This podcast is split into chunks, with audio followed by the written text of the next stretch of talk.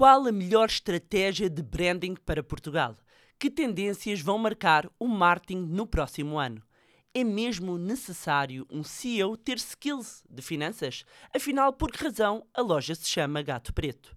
No mais recente episódio do podcast Manibar, recebemos Carolina Afonso, CEO do Gato Preto, para uma conversa interessante, na qual respondeu a estas perguntas e muitas mais. Olá, o meu nome é Bárbara Barroso, especialista em educação financeira e finanças pessoais e sejam bem-vindos ao Money Bar. Money! Here we go.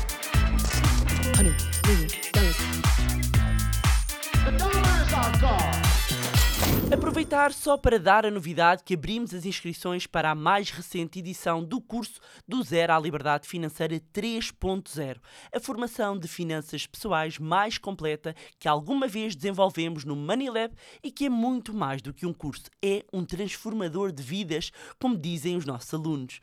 O curso do Zero à Liberdade Financeira 3.0 é certificado pela DGERT, o que significa que pode ser dedutível em 30% no IRS.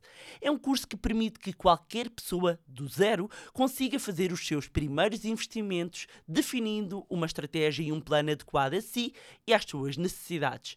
Na descrição deste episódio pode encontrar o link para se inscrever e garantir o seu lugar. Vamos então à nossa conversa.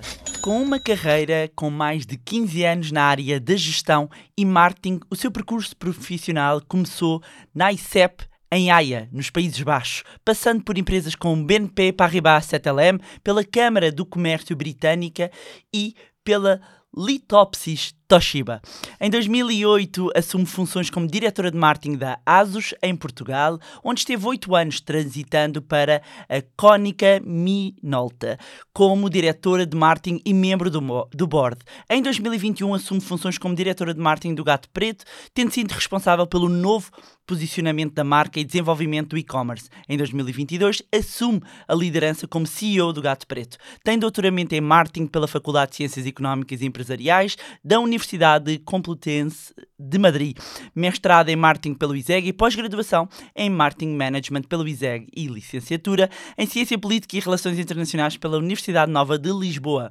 É ainda professora e coordenadora de várias pós-graduações em Marketing Digital no ISEG, tem dois filhos, é apaixonada pelo Algarve, de onde é natural. Tenho o prazer de ter aqui comigo Carolina Afonso. Olá, Olá Carolina. Bárbara. Tudo bem? Tudo bem? Estás bem? Pois, antes de mais agradecer-te aqui o convite para estares presente nesta conversa no nosso podcast Manibar. E começava por te perguntar quem é a Carolina? Para quem não conhece, quem é a Carolina Afonso? Bem, estava-te a ouvir e a pensar, serei eu. um, na verdade, sou. É verdade, tudo aquilo que, que, disseste. Neste momento sou, sou CEO do Gato Preto, mas mais importante do que isso, um, portanto, sou mãe, dois, uhum. dois rapazes, e essa parte é sempre aquilo Sim. que nos move de alguma maneira e que justifica grande parte do empenho que, neste caso, que ponho nos projetos onde estou. Um, portanto, Paralelamente, uh, para lá do, de ser CEO do Gato Preto, continuo uh, com uma ligação forte à academia, ao ISEG, onde uhum. coordeno vários cursos. Portanto, diria que a Carolina é, um, é alguém muito, extremamente curioso uhum. e muito motivada por aquilo que faz e, e muito orientada para fazer acontecer. Muito bem. E quando vamos aqui, por exemplo, à tua infância, qual é que é a tua melhor memória de infância? Sabes que eu considero-me privilegiada porque sou da Fuseta, uhum. uh, no Algarve, que é uma vila que tem 3 mil habitantes e é linda, é verdade. Uh, e então tenho muitas, muitas memórias felizes. Acho que uma grande vantagem de, de crescer na praia, porque literalmente cresci na praia, é uh, poderes olhar à tua frente e veres o azul uh, do mar a fundir-se com o azul do céu e a linha do horizonte sempre presente. Portanto, isto fez parte quase como um quadro da minha infância, uh, é ter esta presença constante do mar, do céu, da praia uh, e do quão inspirador é viver e crescer no meio da natureza. Portanto, as minhas memórias têm sempre este background. Este fechas os olhos e vais sim, lá. Sim, e vou lá várias vezes quando preciso de me acalmar, mesmo mentalmente, uhum. ou seja, não indo fisicamente, por vezes em situações de eh, de, de, de, maior ansiedade uhum. ou, enfim, uh, do, do rebuliço do dia a dia, uhum. de mais stress, uh, fecho os olhos e vou para lá e está tudo certo. E em, com que idade é que vieste então? 18 anos, portanto eu vim para cá uh, precisamente porque entrei na faculdade uh, e comecei uma nova vida do zero, mas durante Uau. 18 anos intensamente vivi nesse, nesse contexto. E o que é que ainda tens hoje dessa algarvia, menina? Não, eu continuo a ser. Repara, eu não saí de lá para nunca Sim. mais voltar, pelo contrário, Sim. na verdade, uh, grande parte daquilo que eu sou trans, tem tudo a ver com, com as minhas origens. Portanto, uhum. há aqui um lado de. Um, de leveza que o uhum. Algarve tem uh, do vai ficar tudo bem, de um otimismo, de uma energia uh, que acalma, mas que também agita. Portanto, tudo isso vem, vem do Algarve. E o que é que tens da Holanda? Porque tens ah, uma experiência na outra ponta. Tens isso é verdade. uma experiência holandesa, verdade? Isso é muito giro. Ou dos Países Baixos. Sim, é? agora Países Baixos, na altura. Uh, e na verdade, isso também é interessante agora ver essa mudança de paradigma, porque na verdade, dentro dos Países Baixos, eu estive na região da Holanda. A Holanda okay. é composta por, naquela zona onde eu tive, era a Haia, que pertencia okay. à Holanda dentro dos Países Baixos. Um, o que é que fui lá fazer? Fui fazer Erasmus, portanto, durante um ano, uh, e, e, na altura recordo-me muitos dos meus colegas tinham optado por, por ir fazer Erasmus a países parecidos ao nosso, uhum. Espanha, uhum. Itália. Eu pensei, se é para ir, é para ir, quero-me pôr à prova num país completamente diferente. Uh, e assim foi, e foi muito, muito fascinante essa descoberta. Realmente a mentalidade é uma mentalidade anglo-saxónica, diferente da nossa.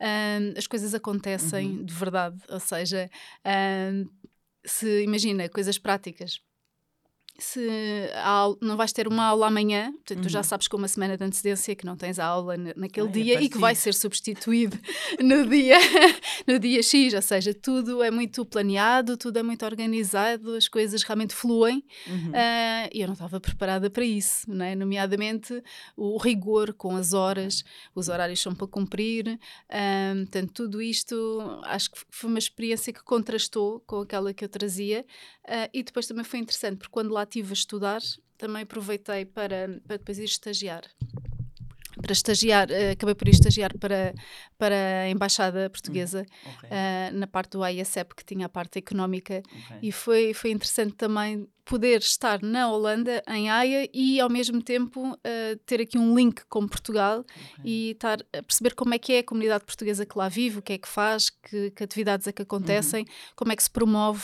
Portugal fora daqui. E esse olhar também foi um olhar interessante, quem está a olhar de fora para o nosso uhum. país.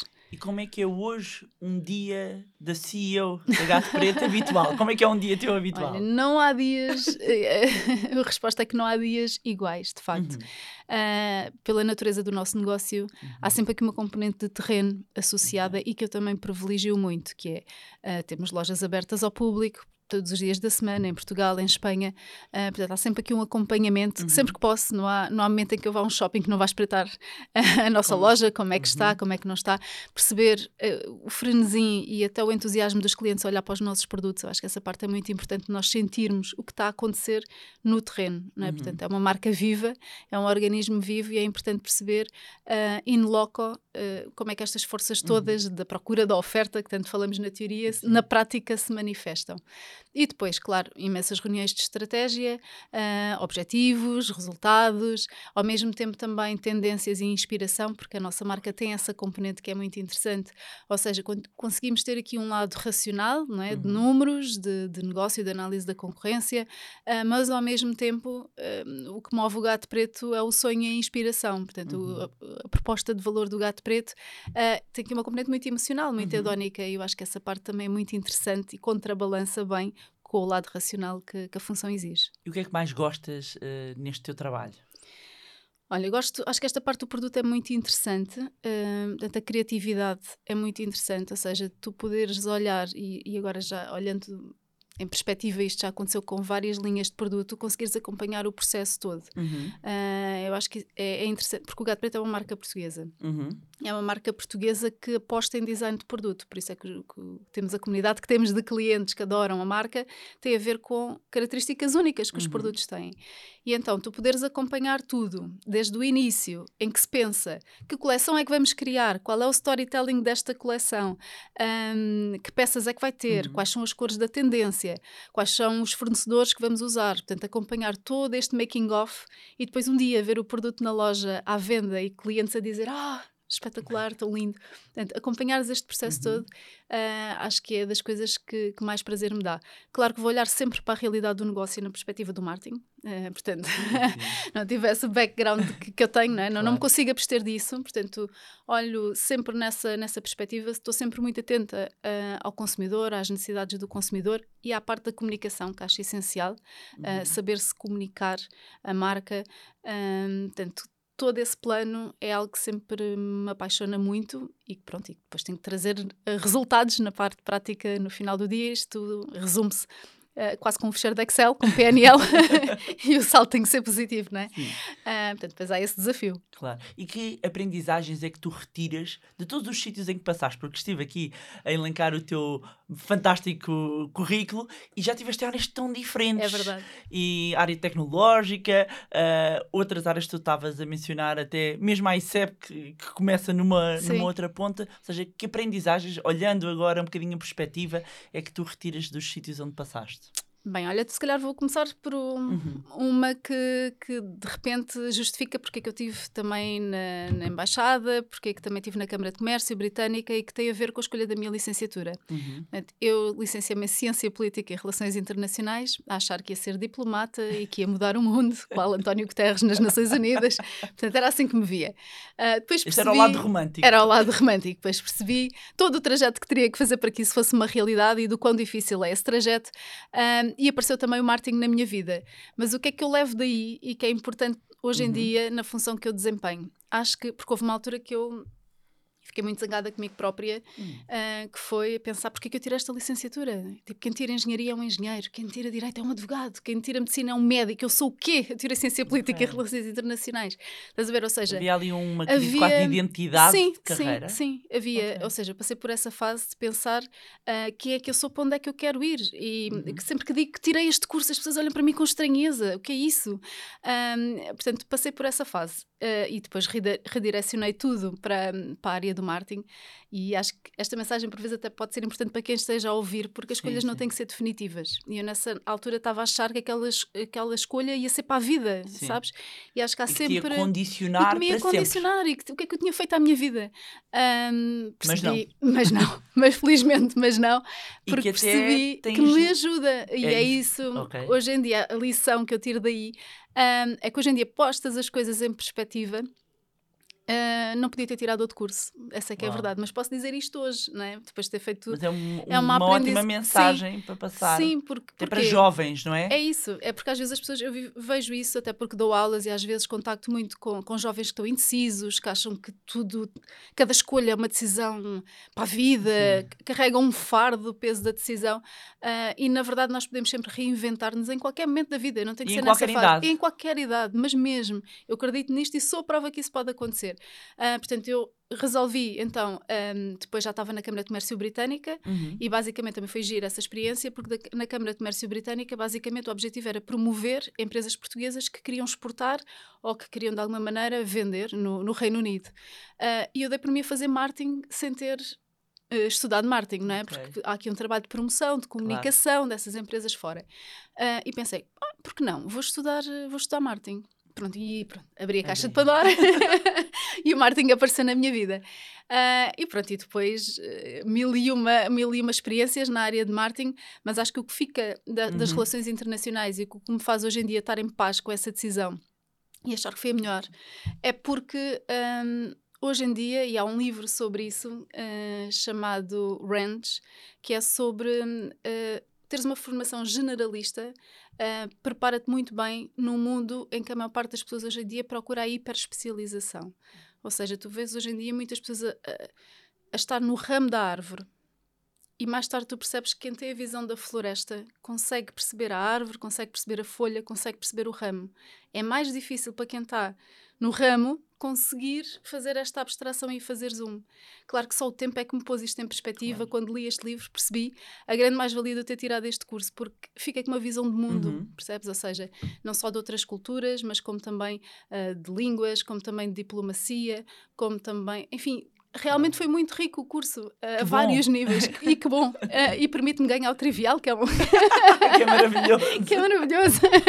e que na tua carreira tens assim algum momento memorável, alguma história, alguma que tu costumes mencionar ou destacar Olha, uma que me fez hum. pensar que não há coincidências, que foi depois eu, a minha grande experiência uh, foi, foi na ASUS, okay. onde eu tive oito anos. E a ASUS é uma empresa tecnológica e eu quando cheguei à ASUS, um, na verdade, era, era bastante nova, assumi logo funções uh, de liderança uhum. e imensa responsabilidade dentro dessa área e, e, cheguei a ASUS quando a ASUS estava a vir para Portugal. Ninguém sabia o que, é que era esta empresa. As pessoas perguntavam onde é que tu trabalhas. Eu tinha sempre a dizer ah, ASUS, uma marca que tem computadores, que tem isto. Pá, ninguém sabia. É, ou seja, estava a desbravar mato um, e, e, gostei muito dessa trajetória toda, porque passado uns anos a ASUS era a marca número um em Portugal em, em, em portáteis e isso foi uma grande conquista. E a notoriedade da marca uhum. hoje, uh, já não preciso te explicar o que é que é, uh, mas na altura o que é que foi fascinante? Eu costumava viajar e a, e a marca taiwanesa. Uh, hum. Portanto, eu de repente dei comigo em Taiwan.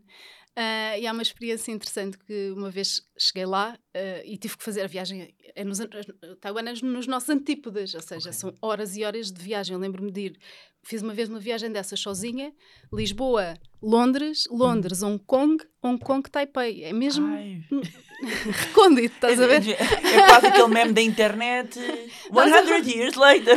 mesmo, assim, tipo, enfim, para onde é que eu estou a ir? Uh, e cheguei lá e imagina aquele, aquela, aquele, aquele impacto da, da Ásia com motas a passar para todo o lado, neons, tipo, aquela confusão da Ásia.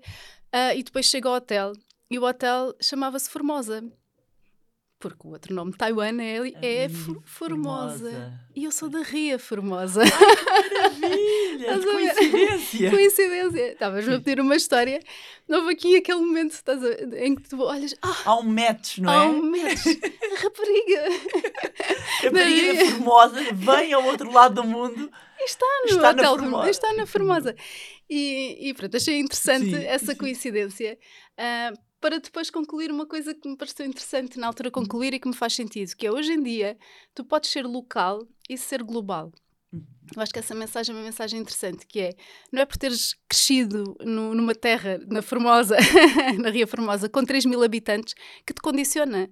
Portanto, hoje em dia tu podes efetivamente ser global e naquele momento eu senti-me global porque estava numa multinacional global, um, na área da tecnologia, com o mundo a fervilhar, uma empresa cheia de inovação e tinha vindo de um sítio tão pequeno. Isto tudo começou num sítio tão pequeno, quase que nem no mapa aparece. Portanto, eu acho que isso também é importante as pessoas pensarem que hoje em dia, de facto, se tu fores bom e, e se tu realmente tiveres a capacidade de ousar, de fazer acontecer, tu podes ser local e podes ser global. Portanto, a fronteira não existe geográfica. Que maravilha de partilha. E qual é que foi o momento mais difícil aqui na tua carreira? Qual foi. Olha, um mais difícil hum. que eu quase que fui ao tapete, devo confessar, uhum. foi quando eu estava a fazer o doutoramento. Ou seja, uh, eu estava, eu, uh, no meio disto tudo, tive sempre a estudar. Portanto, fiz pós-graduação, fiz mestrado, uhum. fiz, enfim, estive sempre a estudar. E estava a fazer doutoramento na Universidade Complutense de Madrid, viajava com regularidade para Madrid, e tinha a minha vida planeada de forma. Eram, iam ser quatro anos, portanto, ok, tudo certo. E entretanto fiquei grávida do meu primeiro filho e, e continuava a trabalhar na ASUS, que era já de si um grande, uma grande agitação. Uh, e acho que recebi uma carta em casa a dizer que o meu doutoramento ia ser extinto uh, no próximo ano. Ou seja, ou eu acabava, Portanto, ou seja, a universidade estava a rever os, os, doutoramentos e este era um daqueles que ia ser extinto. Ou acabava, ou aqueles anos todos, uh, portanto, iam para o lixo, basicamente. Uh, para mim foi um drama, que é, e agora? E o que é que eu faço? Desisto? Não, continuo? Eu não estava à espera disto nesta fase. Estou grávida, uh, nesta agitação toda. O que é que eu faço com isto? já está aqui imenso empenho, já, claro. já pus aqui muita energia neste projeto e era uma coisa que eu queria mesmo concretizar. E eu tive que fazer um exercício de psicologia invertida, que era pensar como é que. Eu, porque eu pensei em desistir, portanto, eu pensei, vou desistir, vou desistir, não consigo. Uh, e depois resolvi pôr as coisas em perspectiva e pensar como é que eu daqui a uns anos vou olhar para isto, a pensar, tu estavas quase a terminar, ai, não terminaste, sabes? Como é que eu vou lidar com isso? E depois pensei, bem, se calhar eu tenho é que dosear. Estás a ver o botão do volume do rádio? Pá, se calhar não tenho que fazer tudo uh, 100%. Se calhar posso só fazer um bocadinho menos, não é? Mas fazer a mesma. Ok, então fui vivendo um dia de cada vez. Um, houve vários dias que eu disse: Eu não vou fazer, não, não aguento. Ou seja, uh, tive ali vários Sim. momentos de quase desistência. Bom, por fim chegou o dia em que eu fui entregar. em que eu concluí e fui entregar. Uh, e estava super feliz por, ter, por não ter desistido, sabes? Foi mesmo aqui um exercício de resiliência que uhum. me pôs muito à prova. Uh, fui entregar, meu filho já tinha nascido. Lembro-me de estar no avião, ir para Madrid, entregar o, a, a, lá a tese, ir defendê-la uh, e pensar: está feito. E eis que. Calma, ainda não acabou a história. Não acabou a história. E eis que depois uh, recebi uma carta também a dizer que eu ia receber um prémio extraordinário, porque a minha tese tinha sido considerada Uh, por todos, portanto... Qual é que era a tese? Era sobre sustentabilidade. Ok. Que é outro tema. Uau, que é outro tema. Portanto, estavas aqui muito à frente do teu tempo. Sim, de alguma maneira era um tema que me Sim. interessava uh, e, e, que estava a fazê-lo porque gostava e que me identificava muito com a temática, longe de imaginar que hoje em dia hoje iria em dia. estar tão, tão na moda, mas na altura, de facto, era, era, era algo muito, muito estava a dar os primeiros passos claro. uh, quando, quando comecei a estudar esse assunto. E, uh, e depois recebi o prémio extraordinário Uau. na universidade uh, e fui a única portuguesa a recebê-lo. Portanto, ou seja, fiquei na altura muito feliz porque não contava porque lembras do botão? Sim, sim, o botão sim, não estava no máximo, sabes?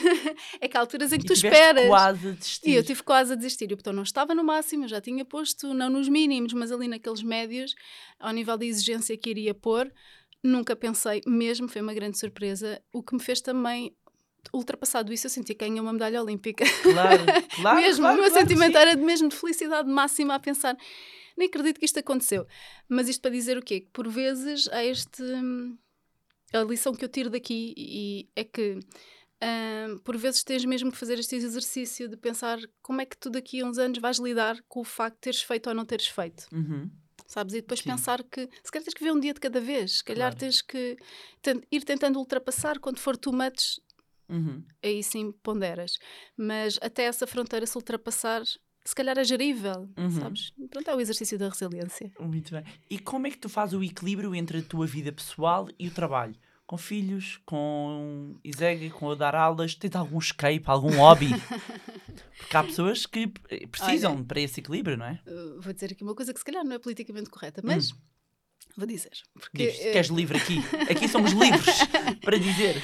Porque uh, a minha filosofia de vida não é o work-life balance, uhum. ou seja, uh, eu não, não, não, não, não separo. Isto para te dizer o quê? Não separo.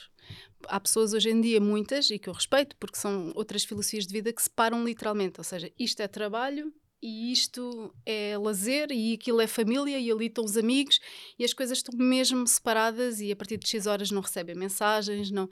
Está tudo certo, é, é a forma delas encararem o mundo. Eu misturo tudo no mesmo caldeirão. Portanto, eu não faço o balance, eu faço o blend. E o blend é esta mistura. Ou seja, imagina que eu agora recebia um telefonema em que há uma reunião que eu não estava a contar na escola de um dos meus filhos. Eu vou sair e eu vou. Estás a perceber? E não vou ficar a pensar, ai que mal se eu ia meio do dia de trabalho para ir não, porque faz parte da forma como eu me oriento. Da mesma maneira que se eu estiver em casa e for oito da noite, alguém me ligar a dizer: Olha, tens que te reunir uh, por causa do trabalho, porque há aqui uma pessoa que está noutro fuso horário e só pode a esta hora, eu também o vou fazer, se conseguir. Portanto, este é o blend, ou seja, eu não lido bem com essa separação das áreas, eu misturo-as porque prioritizo aquilo que está a acontecer e que é mais relevante naquele momento para mim. Uhum. Ok? Claro que isto nem sempre é fácil e também tem outras condições para que isto possa ser feito, nomeadamente não sentires o peso do tudo ou nada a cada escolha, porque há pessoas que se põem em causa por tudo e por nada. Ou seja, imagina, se eu um dia tiver que falhar a uma reunião da escola, uh, eu não, não sou uma má mãe porque falhei a uma reunião da escola, sabes? Ou seja, também tens que viver bem. Estás em paz com as tuas Tens que viver, exatamente. Tens que, a condição para tu conseguires fazer o blend é perceber que, em alguns momentos, vais pôr em primeiro lugar uma determinada área e no outro momento vais pôr outra. Uhum. Okay? Vivendo em paz com a tua escolha, sabendo que isso também não faz de ti nem uma má profissional, nem uma má mãe. Estás a ver? Ou seja, não é cada decisão. Sim. Tens a noção que neste momento estás em contraciclo praticamente com a maioria do, do da, é corrente, disse... da corrente. Mas por isso é? é que eu disse que eu respeito imenso. Ainda que acho... a maioria das pessoas, se calhar, faça isso. Pois. A maioria das pessoas É que eu acho que não estou única nisso, estás Não, a perceber? não, Ou não, seja, eu acho que não sou. Quando eu depois olho à minha Sim. volta, penso, mas as outras pessoas, na verdade, Fazem muitas isso. delas fazem isto. Mas depois Ah. a, a- corrente do deste, deste Sim. balance de ok, estas horas desligo. e, ahm, se calhar estas, esta necessidade de pôr as pessoas em caixas, não achas que às vezes até gera mais ansiedade? A mim gera-me, por isso eu só posso falar por mim, percebes? Ou seja, eu, e isso sim era um fator de stress para mim. Se eu dissesse que às 6 horas acabou, às 5 horas, não sei o quê, E às... se eu não consigo desligar, Isso- eu sinto e depois que vou estou sentir a a ser ansiedade má profissional, Sim, má ou mãe. seja, mas aí está, há pessoas em que isto, eu conheço pessoas que fazem isto e com as quais eu me dou bem e que funcionam Funciona. lindamente. Estás a ver? Eu acho que cada um tem que encontrar ah, a sua forma de encarar a vida. Uhum. A minha, eu fiz as pazes com a minha forma de viver, Sim. que não é by the book. Eu Uhum. deixo as coisas fluir e, e- e escolho a cada momento, vivendo Uhum. com a consequência. Claro. E quem é a tua maior inspiração? Se tivesse de ser assim uma, uma pessoa na vida, quem é foi a tua maior inspiração? Olha, eu tenho sempre muita dificuldade eh, nessas questões porque depois sou muito terrena, ou seja, eh, eu revejo-me em várias pessoas Em Ah, momentos em diferentes. momentos diferentes. Ok. Ou seja, não tenho, e às vezes até, até me questiono sobre isso, às vezes até me pergunto, tiveste a, fi- a figura do mentor? Pá, não tive com muita pena minha, sabes? Porque hoje em dia ah, vejo programas de mentoria, participo em programas de mentoria, acho o máximo e penso, bem, e se eu tivesse tido isto? Pessoas que me ajudam a pensar a carreira, que me ajudam a pensar a forma como se comunica. que- Eu não tive isso. Mas hoje há mais oportunidades Há também. muito mais. Eu acho. Eu Não é? acho que sim. Boa. aliás, de alguma maneira, devemos ser da mesma geração, diria eu. sim, sim, sim, somos. E, e olhando para trás, tipo, isso não acontecia, não era frequente haver esse tipo de programas e essa ajuda. Então, a minha inspiração veio de, de algumas pessoas que apareceram Role no models. Sim, role models que tive. Ahm, por exemplo, tive vários professores que me inspiraram e que me, e que me apontaram caminhos, e isso foi, e acho isso bonito e nobre. Uhum. E enquanto professora, sinto essa responsabilidade também de continuar essa história. De, eu nunca digo que não quando me pedem ajuda. Quando alguém me pede ajuda, no sentido de, ah, professora, ah, o que é que acha? Devo escolher este curso, devo escolher aquele, ou pode-me dar, fazer uma carta de recomendação eu estou sempre lá para esses Uhum. momentos, porque acho que é mesmo importante quando, quando alguém nos pede ajuda numa Uhum. área em que nós efetivamente temos já um caminho feito, por, por que não? Uhum. Ah, e portanto, de, de alguma maneira foi o que fizeram comigo. Portanto, acho que ao Uhum. longo a minha, a minha história é muito povoada por pessoas que apareceram em determinados momentos, me ajudaram e que hoje já não estão presentes na minha vida, Claro. mas que naquele momento fizeram todo, fizeram todo o sentido. E acho que é mais no sentido de role models do que propriamente a figura ou a inspiração. Não, não tem. E qual é que achas que é aquele livro que toda a gente devia ler? Ou pelo menos um livro, ou um ou dois, que tu, tu achas que teve um- uma influência positiva em ti? Tu, olha, leiam este livro. Olha, aquilo que eu estava a falar há pouco Sim. foi importante. Podes recordar o nome? Chama-se Ranch. Range. ah, Como é que se escreve? Se letra R- para muitas. R-A-N-G-E. Há muita gente que ouve no Sim. carro. E há, e há em, sim, e há em audiobook Ok. e há em português, também há a versão portuguesa do livro. Eu quando li, li o inglês, por isso é que eu não sei exatamente como é que é em português, mas sei que o livro também existe em português. Ah, o autor é David Epstein Uhum. e basicamente o que é que ele, ele fala? Fala sobre isto e este livro ajudou-me porque foi importante para fazer as pazes com, com, com o meu percurso, sabes? Uhum. Do género, afinal, hum, começares com um curso macro, com uma formação mais macro e depois especializares-te ao longo do tempo, faz-me sentido. Ou seja, e ele depois explica como é que isso é tão valioso nos dias que hoje correm. E se tu olhares bem, as pessoas que de alguma maneira se estão a destacar em diversas áreas não vêm de áreas demasiado especializadas e hoje em dia Sim. tendemos a, a olhar até para os nossos filhos, etc., e, e apontar às vezes formações muito específicas e, e- e depois pensar até que Achas que é melhor vir do macro para o micro e Acho não que do sim. micro para o macro? Sim, acho que sim, Ok, acho que sim. que é Ah, caminho. E esse livro, estavas a dizer, fala e disso. fala disso com vários exemplos de como é que hum, teres esta visão do conjunto, do todo, por- porque o mundo é complexo, não é? Se, se tiveres a capacidade de, de ver as coisas numa perspectiva de um ecossistema, Uhum. consegues melhor entender depois a- aquela parte. E eu acho que esse livro pode ajudar muita gente a tentar fazer o seu puzzle, Muito de bem. alguma maneira. E para quem não sabe, que duvido que haja pessoas que não sabem, mas como também temos pessoas que falam português, ou seja, temos brasileiros a ouvirem, temos portugueses também pelo mundo. O que é que é o gato preto? Ah. Que é, que é a marca Gato Preto, que não é eh, apenas hoje em dia uma loja de decoração. Não, é muito mais que isso, Então. na verdade. Ah, mas ah, o Gato Preto, para quem não conhece, portanto, é, é- é uma marca portuguesa na Uhum. área do home decor, ou seja, decoração para casa.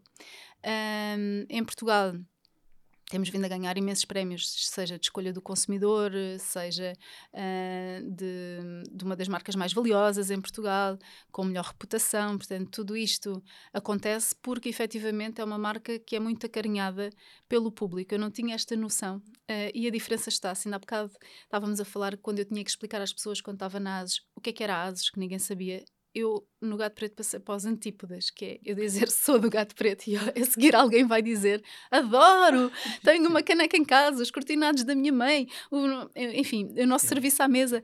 É uma marca que tem uma comunidade e que, e que uma, uma comunidade que adora a marca e isso é muito bonito de se ver porque a marca podia ser uma marca utilitária, porque na verdade são produtos que cumprem uma, uma função. Mas não, é muito mais do que isso, é uma marca de inspiração, é uma marca que as pessoas realmente gostam, é uma love brand, no verdadeiro okay. sentido da palavra. E nós somos sempre surpreendidos com uma série de histórias de clientes. Por exemplo, tivemos uma cliente um, que nos mandou uma vez uma fotografia, tagou-nos no Instagram, com um bolo que fez, porque ela faz cake design, okay. com, basicamente era o nosso serviço. Nós temos um serviço que é o Marie, com umas flores, e ela fez um, um, bolo em cake design exatamente igual ao nosso, ao nosso serviço Marie.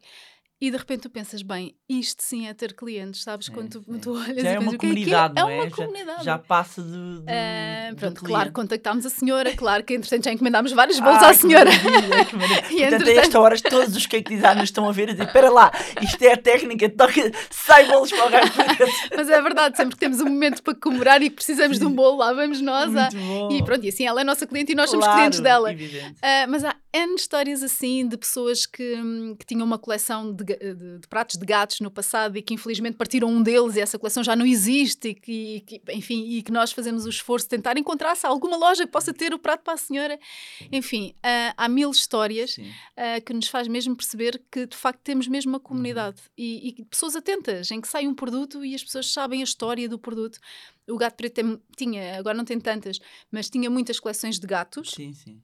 E, pois isso, é, isso tem que e... interromper. Pergunta que não quer calar. Porquê gato preto? De onde é que vem esse nome? Vem por desse fascínio, né, okay. na altura, pela fundadora do, do Gato Preto, uh, que tinha por, por gatos. E efetivamente eu lembro-me de entrar no Gato Preto uh, quando comecei lá a trabalhar e havia uma parede que tinha a genealogia dos gatos. Ou seja, isto eu depois percebi, calma, ah. que aqui há ciência. Okay. Então, imagina, os gatos das coleções Uh, alguns eram casados entre si, ou seja, imagina uma árvore genealógica ah. em que tens o gato Gaspar, casado com a gata Maria, que tem o filho Baltazar, uh, havia histórias de divórcio, havia crianças que eram gatinhos, que eram coleções também. Enfim, eu olhei para aquilo e pensei, bem, o que é que, que legado que, que legado. E hoje em dia, portanto, há muitas dessas coleções que já nem existem uh, e as pessoas sabem o nome. Uau. E, e, nós agora fizemos uma coisa muito gira e isto vai acontecer agora em breve, mas uma parte hum. já que foi nós uh, decidimos fazer um revival, que era pegar em três coleções icónicas do Gato Preto, pusemos à votação e dissemos qual é que querem de volta. Seja, nós já não vendemos nada disto.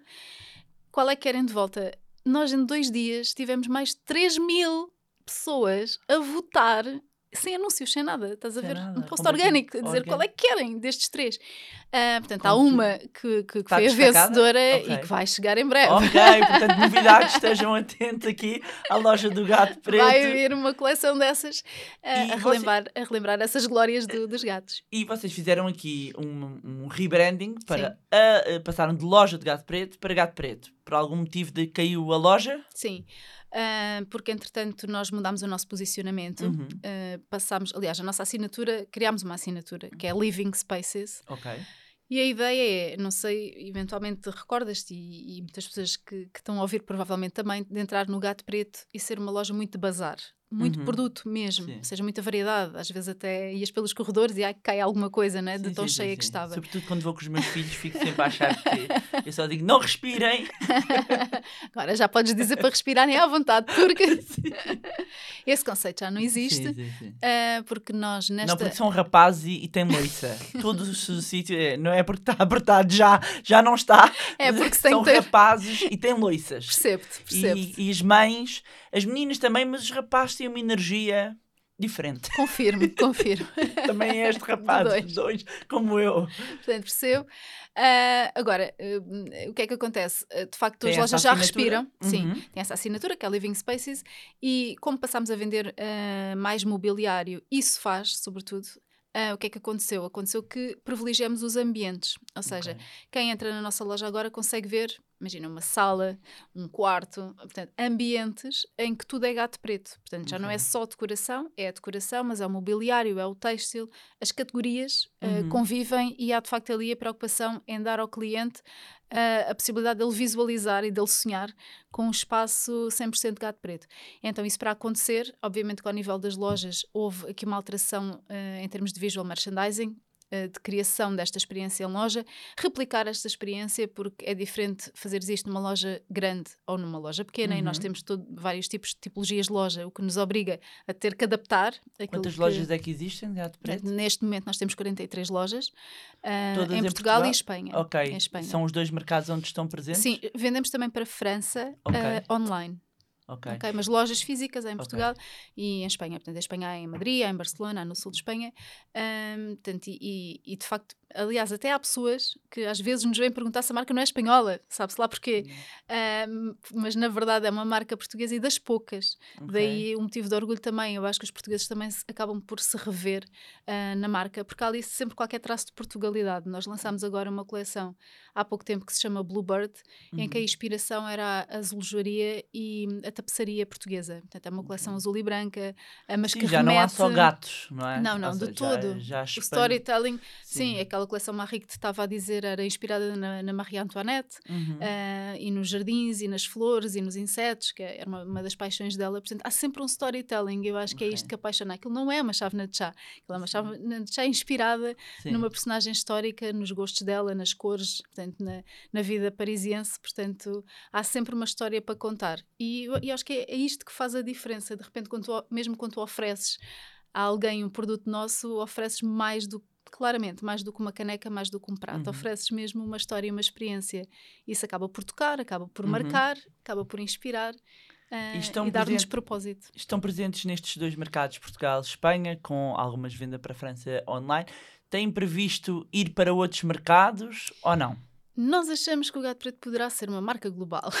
Temos essa Hum. ambição de olhar e dizer hum, esta marca poderia, e, e se forem a uma loja nossa, vão perceber, olhando para a marca, ela poderia ser em qualquer outro país, ou seja, Então, nós qual não é é ficamos a step? Não, ainda não está eh, Uhum. completamente identificado, estamos a fazer estudos de mercado, porque esta decisão Na não Europa pode ser só fora? A Europa, neste momento, é o mercado de maior proximidade para nós, Ok. até por sinergias ah, que, que possamos ter ao nível do grupo ao qual pertencemos. A Europa poderá ser um, um destino mais. Pertence a que grupo? ah, portanto, o Gato Preto foi adquirido pelo grupo Aquinos, portanto, que é um grupo português. Ah, portanto, e, e há aqui a possibilidade de eventualmente poder haver sinergias, mas de qualquer maneira não pomos de hipótese outras geografias. Por exemplo, temos uma comunidade enorme de fãs, por exemplo, no Brasil. Aliás, devo dizer que temos imensos stories e somos tagados. por imensa gente, assim, brasileiros, porque que tem, que Então tem um agora dom é da comunicação, que tem um dom da comunicação e que entram na loja e fazem logo pessoal, Sim, sim, sim. essa sim. loja é maravilhosa, temos imenso. Que tem, tem a sua graça, tem a Claro. sua piada e é, e é interessante ver ah, o entusiasmo. Portanto, os Claro. brasileiros realmente gostam muito do, do Gato Preto e nós também temos uma parceria com uma, uma universidade no Brasil que é a FIA, Uhum. que todos os anos nos visita e vem fazer uma masterclass nas nossas lojas. É, é uma parceria também com, com o ISEG ah, e nós recebemos-los e explicamos Uhum. a história da marca. Há sempre um fascínio. Eu acho que esta questão.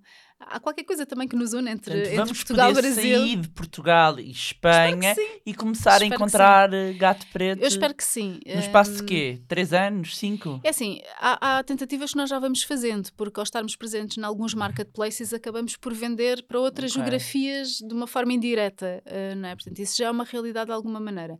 Não te consigo dizer, Ok. pôr no mapa a Sim, bandeira e dizer, estão- nós estamos Sim, a sim, estudar. a estudar. E seria prematuro avançar com uma geografia Claro. eh, ainda sem ter certezas absolutas, mas achamos que, que- estão reunidas as, as características para olhar para esta marca e pensar numa ótica de internacionalização para lá da Península Ibérica. O online acaba por fazer isso. O online, o e-commerce, é uma Sim. praia onde Sim. tu estás completamente à Sim. Uh, o e-commerce, ou seja, as vendas que fazem mesmo online é, é uh, Portugal, Espanha e França? Sim, é isso? É Portugal, okay. Espanha e França. Mas o online sim. também pode ser uma forma de. Sim, de a testar, nível de marketplaces é? é? o que nós, o que nós fazemos Acabam... também, podemos testar outras, outras geografias e o online foi um projeto que começou, como em muitas marcas, foi muito alavancado pela pandemia, não é? Portanto, nessa altura nós tínhamos todas as nossas lojas Sim. fechadas, só existia uma forma de comprar gato preto que era online. Uh, posso dizer que hoje em dia a nossa loja online é a loja número um do, do gato preto, portanto... A sério? Em três anos, sim, em três anos. Tem mais vendas online do que do, físicas? Sim, do que na era loja uma, física. Era uma. Na, sim, não, não, é, não ah. é mais online do que físicas, ah. é Uh, nas lojas físicas, imagina um Colombo, que ah, durante okay, muitos okay, anos okay, foi a loja ah, número vocês, um. O online Sim, tudo como é se como uma se loja. uma loja. Imagina, já entendi. Dentro do ranking do que são as lojas, o, a loja online uh, acaba por, neste momento, já ser a loja número um do Gato Preto, se a considerarmos em comparativo Qual é que é a, a primeira física? Primeira física oscila, mas costuma ser o Colombo, o Colombo. a loja do Colombo. Uau, e o online já ultrapassou sim, então? Sim, sim. E aí dá para ver que é um colosso, não é? Sim, Ultrapassar sim, o Colombo é um sim, milestone, é verdade. Uh, sobretudo quando começou no zero, praticamente, claro. não é? Portanto, há aqui uma trajetória. O online tem uma vantagem. Em pouco tempo. Não tens constrangimentos de metros quadrados, portanto, ou seja, tu na verdade podes pôr vários produtos à venda, pode-se escalar, se tiveres montado bem o teu ecossistema, de repente pode-se escalar uh, uhum. em números, em referências, portanto acaba por ter aqui desafios interessantes e que podem alavancar a marca para, mesmo para outras geografias, o online é, dá para fazer testes de mercado. Claro. E quais é que são os vossos principais objetivos para 2024 e para os próximos anos? Olha, 2024 um, é um ano em que nós nos vamos focar muito nesta parte do, do e-commerce, ou seja, nós queremos efetivamente montar ainda melhor o nosso, o nosso e-commerce, de forma a estar ainda mais robusto e a poder escalar as vendas. Uh, estamos também a contar em um, fazer o nosso programa de fidelização, portanto, daquilo uhum. que é a parte de loyalty, porque uh, isto é um contrassenso, porque se calhar somos das marcas que têm clientes mais fidelizados mas não temos okay. um programa. Okay. Imagina, sim, sim, isto hoje em dia, tipo, enfim, em que tu vais a um sítio qualquer e que te pedem o número de telemóvel e tens pontos e tens recompensas. Nós no Gato Preto temos os clientes fidelizados e não temos esse mecanismo ainda Pois tem que arranjar uh, aqui para os do Manilé. Mas imagina, sim, claro. mas imagina o que é que é ter esta comunidade, portanto, fidelizada e uhum. ter esta comunidade num programa, portanto, logo a oportunidade de poder crescer, aumentar claro. o ticket médio, fazer cross-sell, fazer upsell.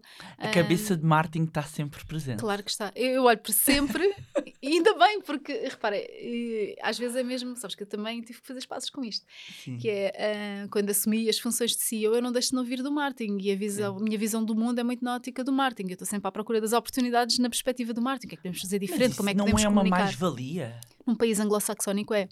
Ou seja, okay. tens que ver com o you. Mas é, claramente. Aliás, há N exemplos de, de CEOs bem-sucedidos em países anglo-saxónicos que vêm, de, eram CMOs, que passaram a ser CEOs, que, que vêm do marketing. Nos Estados Unidos Achas é frequente. É bem recebido? Acho que aqui olham para ti com estranheza. Porquê? Porque onde é que está a parte financeira? E eu fui fazer uma pós. eu, quando assumi funções, pensei, vou ter que me formar, né? portanto, eu vou ter que ter aqui uma parte financeira muito mais robusta de números uh, para, para realmente conseguir uhum. estar preparada para a parte financeira e para a parte toda do desafio do negócio e dos números. E fui fazê-lo. Um, mas privilegio imenso o facto de ser de marketing. Porquê? Porque para mim, um CEO é importante que tenha uma componente financeira, é importante que tenha uma componente analítica, acho extremamente importante toda essa componente, mas acho que para prosperar hoje em dia tu tens que ter a, capacidade de inovar. Ou seja, tu tens que ter a capacidade de te reinventar, tens que ter a capacidade de olhar um, para o mercado, ler as tendências e conseguir efetivamente criar oportunidades. Uh, e muitas vezes o que eu noto é que o facto de ter vindo do marketing ajuda-me, uh, ajuda-me muito a ter esse, essa porta sempre aberta uh, de um olhar diferente para a realidade e da busca pela inovação. Portanto, eu espero que no futuro hajam muito mais CEOs que tenham vindo das áreas de marketing, porque hum, a perspectiva da criação de valor está presente. Uhum. E se tu tivesses que olhar assim para a coleção, a última coleção, qual é que é a tua peça preferida? Só Bem, podes a eleger, minha- vá, uma ou duas, vá. Olha, vou elogiar o teu lenço. Vocês não sabem. Quem está a ouvir nesta mente na plataforma pensa assim, mas eu não estou a ver o vídeo. Pois que podem ir depois ao YouTube ver o vídeo.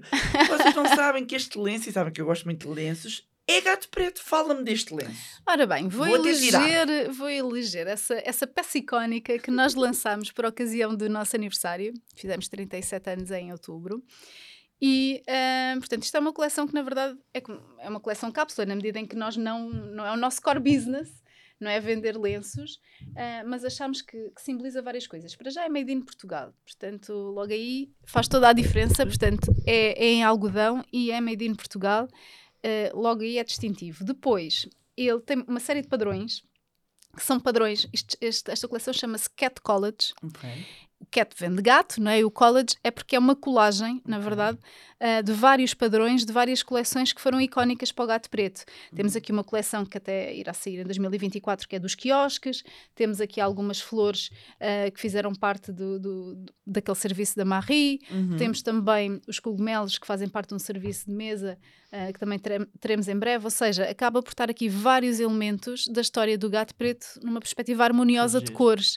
E, e acaba por ser Mas um as lenço pessoas podem diferente. comprar este lenço? Podem, podem. Ah, ok. E ele está à venda nas nossas lojas. Aliás, temos três. Eu, eu trouxe daquele que eu acho que é o mais bonito, mas. Foi uma oferta, ficam a saber. Ah, eu não estava à Já foi aqui espera. uma inconfidência. Isto Não, não, era não, propósito. Não, Na não verdade, era. era mesmo porque eu olhei e pensei, bem, do- dos três que temos, esta é a cara da, da, da Bárbara, também é aquele que eu mais gosto, ah, porque acho que é diferente. eu já conheço a Carolina há alguns anos. Ah, Este- foi minha aluna. É, já conheço Noutra alguns vida. anos. Sim, sim, sim. Sim, mas achei que, que combina bem com, com a tua personalidade, na medida em que é único. Sim, é uma sim. peça única, ah, diferente. E, e tem um toque, se, se Verdade, reparares, vou tem um voltar. toque Tem um diferente. toque, E até pode. o packaging é, é engraçado à caixa, portanto, a embalagem foi tudo pensado pela nossa equipa a de, de design de, de produto. Foi toda pensada. Esperem que eu depois Sim. passo ali para a câmara. Portanto, sim, Sim, na sim. verdade é uma caixinha eh, simples, mas é invulgar num lenço, portanto acaba por ser uma caixa diferente, com, com materiais também com uma preocupação com a sustentabilidade e depois tem um bocadinho sobre a história da, da coleção. Já não estou Pronto, isto e, e na verdade é ser. um lenço versátil, porque dá para fazer. Tens N formas de usar, Pois é, eu gosto. mesmo no verão e tudo, ele, até para a praia o podes levar, na verdade. Pois. Olha, e quais é que são para ti, e sendo, lá está, voltamos sempre aqui, especialista em marketing, quais é que são para ti os maiores erros aqui das marcas online? Tu que estás Online? sempre aqui com esse olho clínico, Olha, eh, sou eu com as online. finanças que passo a vida a ver números, não é? E com marketing. online, eu acho que muitas vezes as marcas vão para o online sem uma estratégia definida. Ok. Eu acho que essa parte é muito importante. Ou seja, não chega. Às vezes começa só ao contrário. Começa-se pelo site, que é vamos vender online, vamos Ok. fazer um site. É logo. E não é assim? E não é assim. E não é assim. Conta-nos tudo. Antes, antes Antes. de fazer o site, é muito importante. Para já, o que é que vais vender uh, Ok. online? Portanto, e muitas vezes essa noção de portfólio e de produto não é bem equacionada. Que margens é que o negócio vai ter? Uh, como é que vais entregar o produto ao cliente? A parte toda da logística. Ou seja, o e-commerce tem outras componentes para lá do site. Portanto, ou seja, a logística tem que funcionar, a parte de produto tem que funcionar, uh, a parte de marketing e da comunicação também tem que funcionar.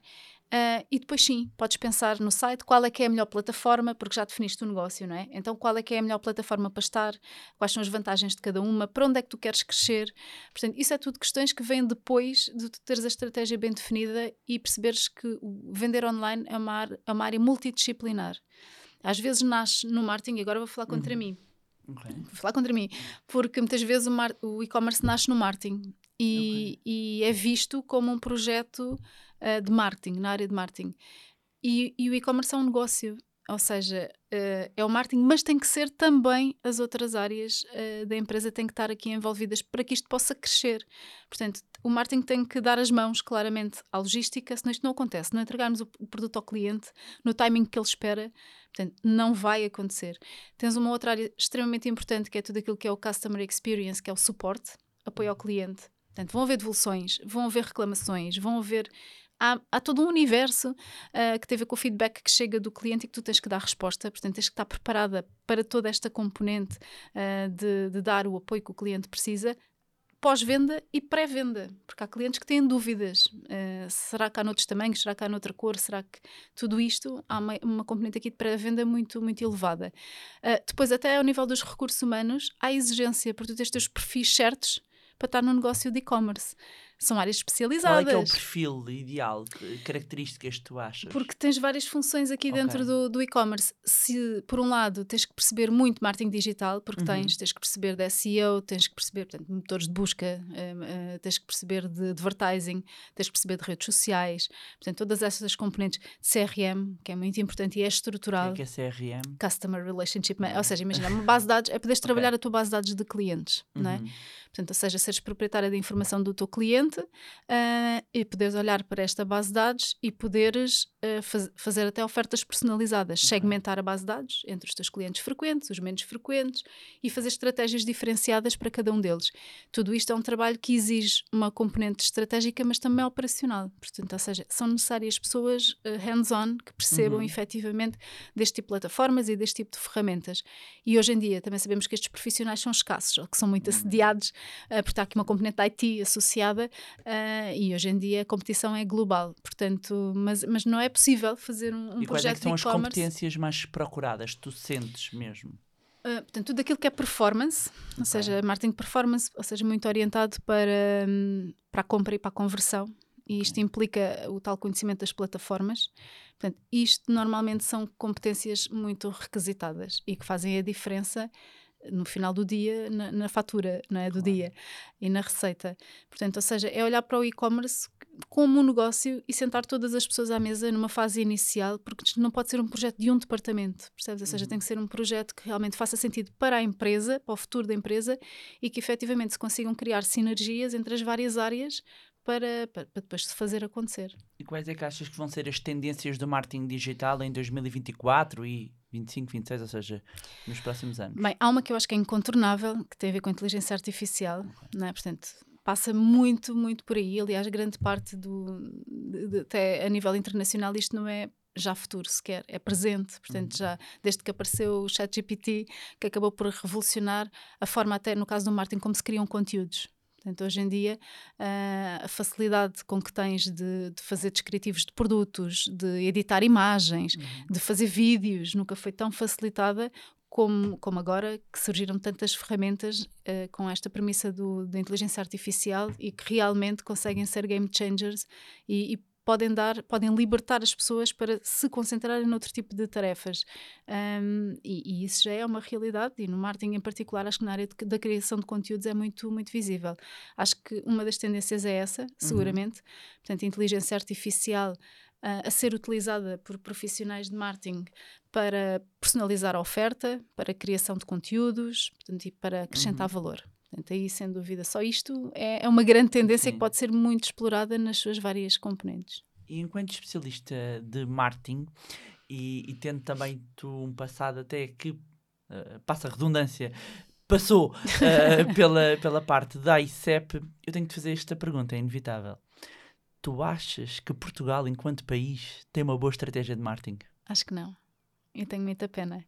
Por, porquê? Porque tem uma coisa incrível que é produto porque tem, ou seja, os nossos produtos são produtos com ótima qualidade, seja nos vinhos, seja nos têxteis. O que fazemos, fazemos muito bem, mas depois falta o embrulho, sabes? Ou seja, falta a forma como se promove, falta a forma como se comunica. No outro dia, vou dar um exemplo que achei, que achei interessante, não vou mencionar a pessoa, mas é um chefe conhecido. E esse chefe conhecido dizia: é incrível como os nossos vinhos são são os melhores, ou em algumas categorias conseguem ser os melhores do mundo ou são mesmo muito bons. E por vezes não há essa percepção, porque a forma como eles são promovidos, ele deu um exemplo.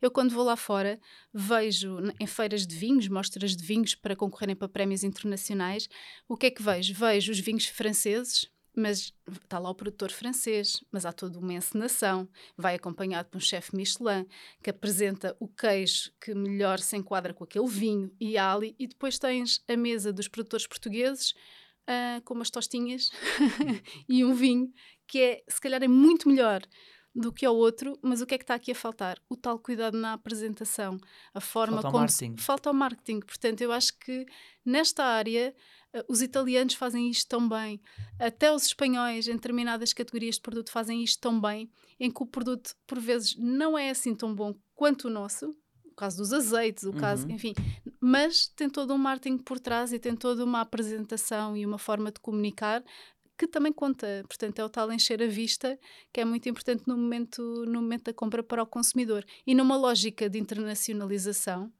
portanto, Uhum. isto é muito, muito, muito relevante. Portanto, é uma componente do produto. Claro. Aliás, aqui só, só para fazer ponto, com a, a minha vida académica, quando se fala de produto em marketing, há uma coisa que é o produto core, Uhum. que é, portanto, é a garrafa de vinho, vamos imaginar, Uhum. é o produto core, mas depois há a lógica do produto aumentado, que é tudo aquilo que vai para lá do produto, Uhum. mas que é importante e que faz parte de, de todos os atributos que nós vamos querer e dos benefícios que vamos querer promover. Portanto, ou seja, não é, não é olhar para o produto só como o produto em si, é para olhar, olhar para o produto numa lógica de produto aumentado, Uhum. que é que outros elementos é que podem acrescentar valor e que vão para lá do produto tangível.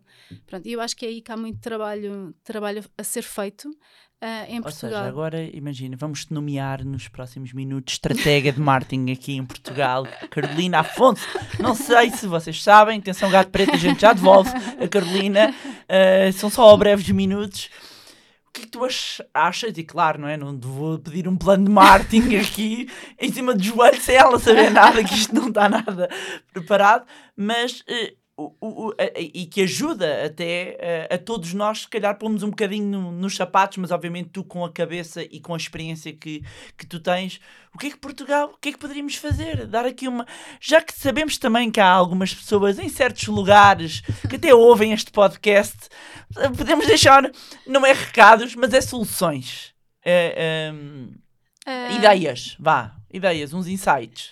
Ou Something. seja, eh, aqui, eh, tal, Portugal, tal como uma marca, né? Portanto, olhando para Portugal como, como uma marca, acho que o primeiro passo é identificar aquilo ah, que Portugal sabe fazer bem. E, e muito bem. Portanto, ou seja, nós não temos que ser bons em tudo. Ah, ou seja, o que é que é core em Portugal? Ah, eventualmente o vinho é core, ah, o sol do Algarve também será core, de certeza. Mas há muitos produtos em muitas categorias, os azeites, enfim, quais são as áreas core, os têxteis, um, que são tão valiosos em Portugal e que sabemos de facto produzir bem.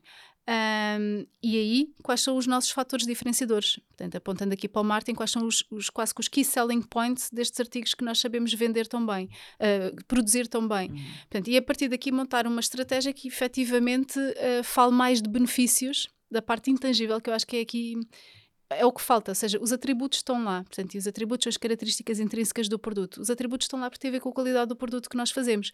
O difícil está em associar a essa característica um benefício. Só um exemplo para perceberem Uhum. melhor. Imagina um carro. Um carro, quando tu dizes o carro tem cinco portas. Isto é um atributo do carro, o Uhum. carro tem cinco portas. Agora, qual é o benefício de ter cinco portas? Qual é o benefício? Consegues ter maior acessibilidade, Sim, consegues- Para quem, filhos, para quem é muito prático, É muito mais prático. é muito mais prático. Sim. Estás a ver esta dimensão? Ou seja, nós temos que sair da característica intrínseca do produto para valorizares tudo aquilo que é o benefício. Qual é o benefício do meu vinho? Bom, levava-nos para outras conversas, Sim, não é? sim, sim. Mas qual é o vinho. benefício? Estás a perceber? Ou seja, Sim. há toda uma dimensão que, que nós não exploramos tão bem. Por vezes Uhum. estamos muito focados na- nas cinco portas, nas jantes de liga leve, nos faróis de nevoeiro.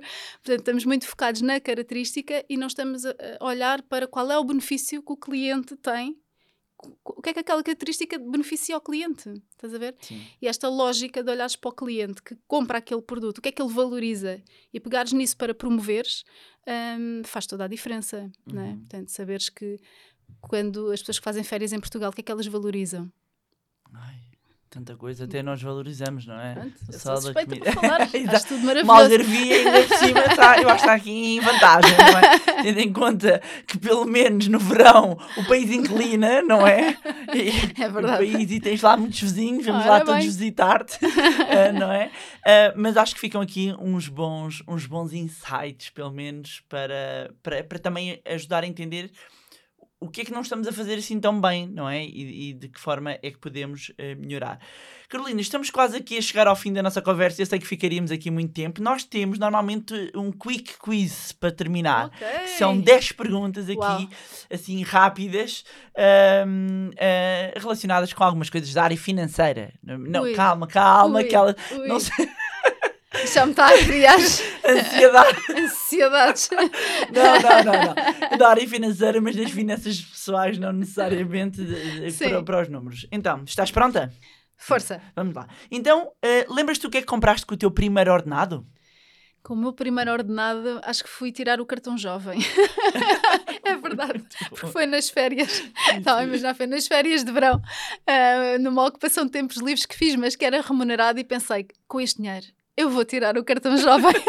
Muito bom. muito Portanto, bom. logo não foi uma grande fortuna, mas E qual foi o melhor investimento que já fizeste? em conhecimento, Uhum. ah, sem dúvida. Acho que, que- que, de facto é um investimento que traz retorno em algum momento da nossa vida, a vários níveis, e não estou a falar só de carreira. Acho que em conhecimento ah, nunca é um investimento mal feito. E o pior investimento? O pior investimento que eu fiz. Ah, Deixa-me pensar, esta agora é difícil. Às vezes a gente acha que é um Eventualmente- investimento e pode não ser, não é? Pois, eventualmente, o que é que eu posso dizer? Acho que tudo o que é de curto prazo. Agora vou falar contra mim, não é? Porque pronto, há aqui uma parte minha ah, que gosta também de moda e gosta Sim. também, por vezes, tenho a- plena noção que, que tenho os meus guilty pleasures e acabo por fazer péssimos investimentos com coisas que se calhar vou usar um mês ou vou usar uma vez. Ah, mas, mas pronto, mas é o meu guilty pleasure e acho que tenho Claro. nessa área. Às vezes pode ser faço- um mau investimento, é uma má peça, não é? Ora bem, é E verdade. todos temos E- aquela e má eu- peça sim, e que to- nos arrependemos. Sim, às vezes olho para elas depois e penso o que é que me passou pela cabeça foi de facto um péssimo investimento, mas depois também penso, mas pronto, é o meu guilty pleasure. Pronto, e aí já está quase a responder, a não ser que tenha- tenhas outro, que é qual é que é aquela compra que te faz perder a cabeça? Ou as compras, ou Olha, a coisa. Perco muita cabeça com livros, devo-te dizer. E, por vezes, e às vezes acho sempre porque é que eu estou. Eu não tenho vida para ler tantos livros, não tenho vida, mas, mas quase que não resisto quando vejo um, um livro de um tema que me interesse, fico compulsiva e acabo por comprá-lo e, e pronto, e haja vida para ler tantos livros que me faltam ler, mas eles estão lá. partilho, partilho. E qual é que é o montante que te faria deixar de trabalhar? Bem, eu acho que nenhum.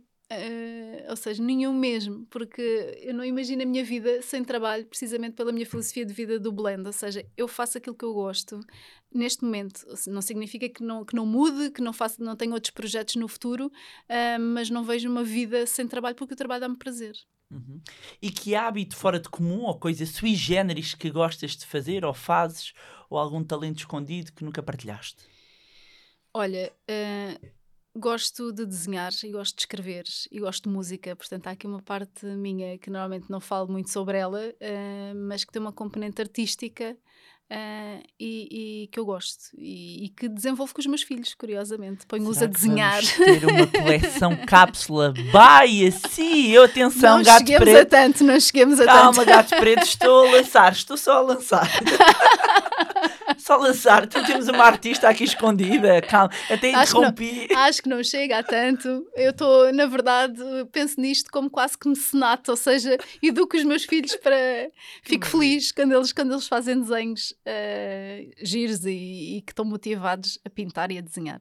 E melhor compra por menos de 100 euros que fizeste. Melhor compra por menos. Isso é difícil, estas perguntas estão aqui.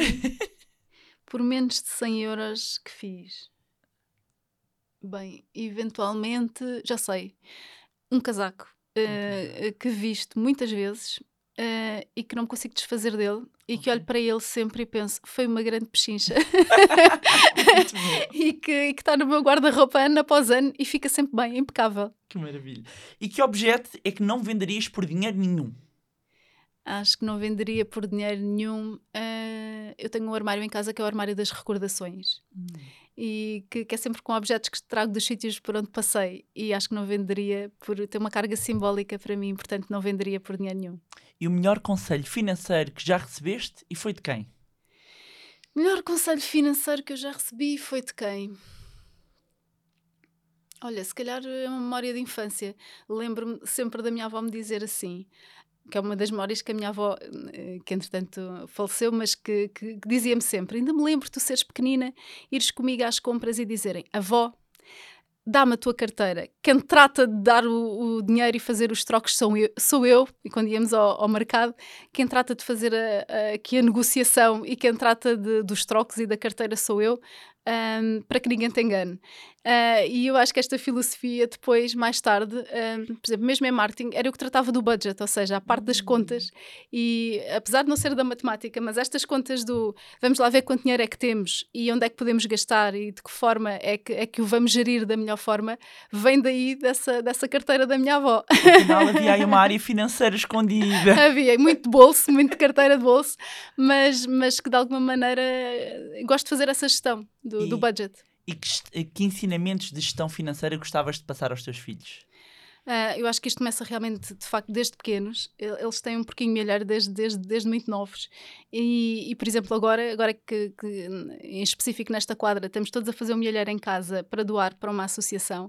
Um, eu acho que é, que é aqui que parte também, não só o poupar para, para a independência financeira, para a literacia, mas também com o compromisso com a sociedade. Ou seja, perceber que nós temos, mas há quem não tenha, e, e educá-los também para a solidariedade é outra componente do dinheiro que eu, que eu valorizo. Portanto, não é só para fazê-lo crescer para proveito próprio, mas também para o give back para a sociedade.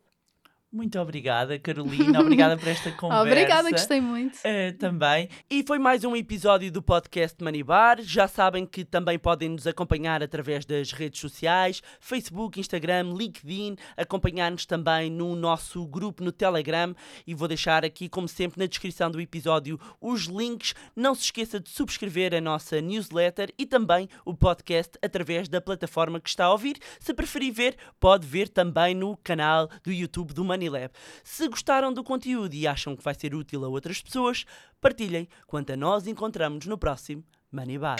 Money!